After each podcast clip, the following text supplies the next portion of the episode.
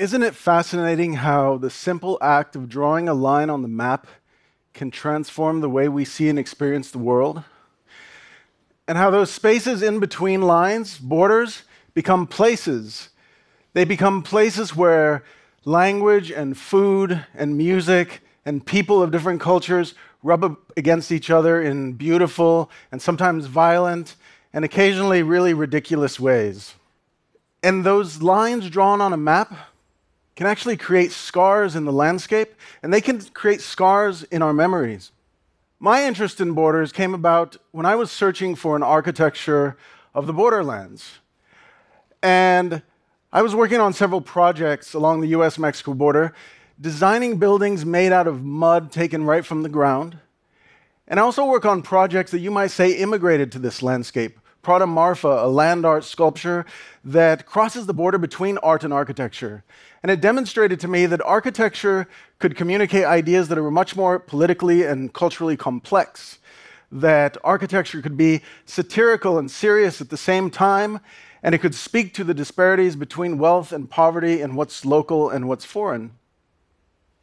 And so, in my search for an architecture of the borderlands, I began to wonder is the wall architecture? I began to document my thoughts and visits to the wall by creating a series of souvenirs to remind us of the time when we built a wall and what a crazy idea that was. I created border games, postcards, snow globes with little architectural models inside of them, and maps that told the story of resilience at the wall and sought for ways that design could bring to light the problems that the border wall was creating. So, is the wall architecture? Well, it certainly is a design structure, and it's designed at a research facility called Fence Lab, where they would load vehicles with 10,000 pounds and ram them into the wall at 40 miles an hour to test the wall's impermeability. But there was also counter research going on on the other side the design of portable drawbridges that you could bring right up to the wall and allow vehicles to drive right over. and like with all research projects, there are successes and there are failures. but it's this medieval reactions to the wall, drawbridges, for example, that are because the wall itself is an arcane medieval form of architecture. It's an overly simplistic response to a complex set of issues. And a number of medieval technologies have sprung up along the wall catapults that launch bales of marijuana over the wall, or cannons that shoot packets of cocaine and heroin over the wall. Now, during medieval times, diseased, dead bodies were sometimes catapulted over walls as an early form of biological warfare. And it's speculated that today, humans are being propelled over the wall as a form of immigration. A ridiculous idea. But the only person ever known to be documented to have launched over the wall from Mexico to the United States was, in fact, a US citizen who was given permission to human cannonball over the wall 200 feet so long as he carried his passport in hand. And he landed safely in a net on the other side.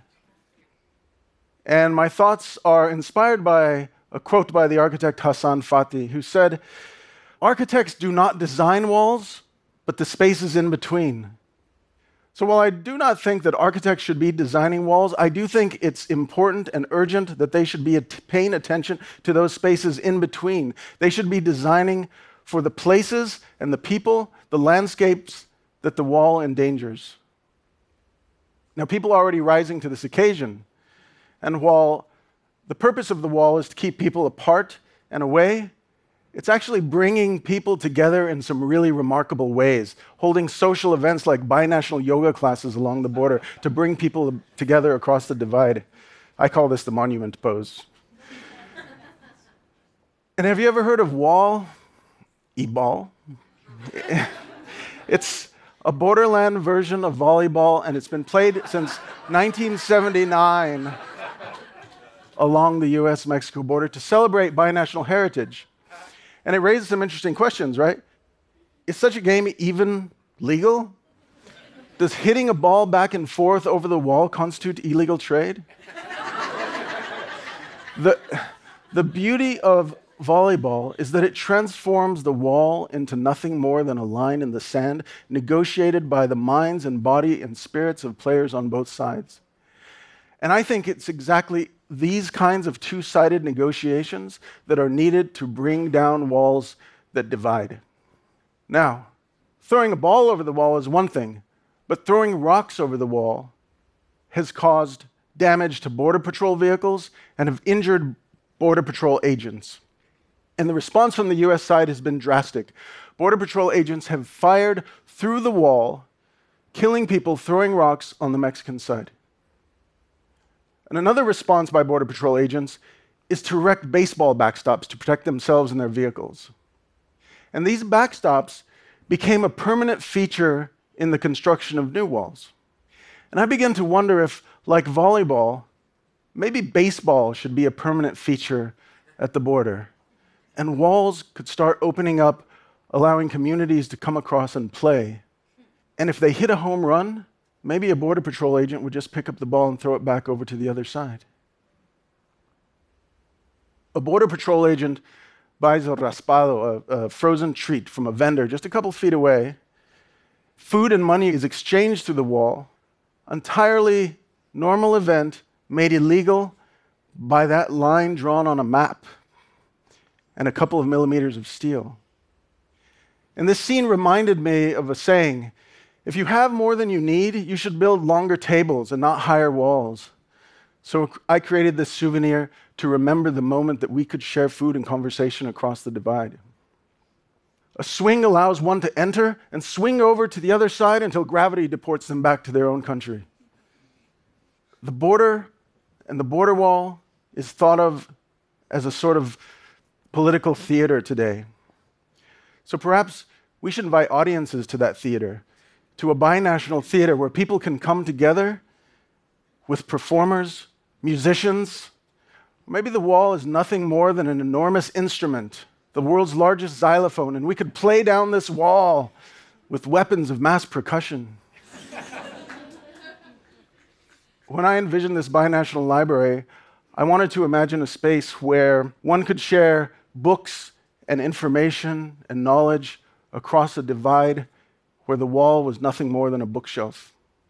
And perhaps the best way to illustrate the mutual relationship that we have with Mexico and the United States is by imagining a teeter totter, where the actions on one side had a direct consequence on what happens on the other side. Because you see, the border itself is both a symbolic and literal fulcrum for US Mexico relations, and building walls between neighbors severs those relationships. You probably remember this quote good fences make good neighbors. It's often thought of as the moral of Robert Frost's poem Mending Walls. But the poem is really about questioning the need for building walls at all. It's really a poem about mending human relationships. My favorite line is the first one Something there is that doesn't love a wall. Because if there's one thing that's clear to me, there are not two sides defined by a wall, this is one landscape divided. On one side, it might look like this a man is mowing his lawn while the wall is looming in his backyard. And on the other side, it might look like this the wall is the fourth wall of someone's house. But the reality is that the wall is cutting through people's lives. It is cutting through our private property, our public lands, our Native American lands, our cities, a university, our neighborhoods. And I couldn't help but wonder what it would be like if the wall cut through a house. Remember those disparities between wealth and poverty? On the right is the average size of a house in El Paso, Texas, and on the left is the average size of a house in Juarez. And here the wall cuts directly through the kitchen table. And here the wall cuts through the bed in the bedroom because I wanted to communicate how the wall is not only dividing places, it's dividing people, it's dividing families. And the unfortunate politics of the wall is today is dividing children from their parents. You might be familiar with this well-known traffic sign. It was designed by graphic designer John Hood. a Native American war veteran working for the California Department of Transportation. And he was tasked with creating a sign to warn motorists of immigrants who were stranded alongside the highway and who might attempt to run across the road. Hood related the plight of the immigrant today to that of the Navajo during the long walk. And this is really a brilliant piece of design activism. And he was very careful in thinking about using a little girl with pigtails, for example, because he thought that's who motorists might empathize with the most. And he used the silhouette of the civil rights leader Cesar Chavez to create the head of the father. I wanted to build upon the brilliance of this sign to call attention to the problem of child separation at the border, and I made one very simple move. I turned the families to face each other. And in the last few weeks, I've had the opportunity to bring that sign back to the highway to tell a story the story of the relationships that we should be mending, and a reminder that we should be designing a reunited states and not a divided states. Thank you.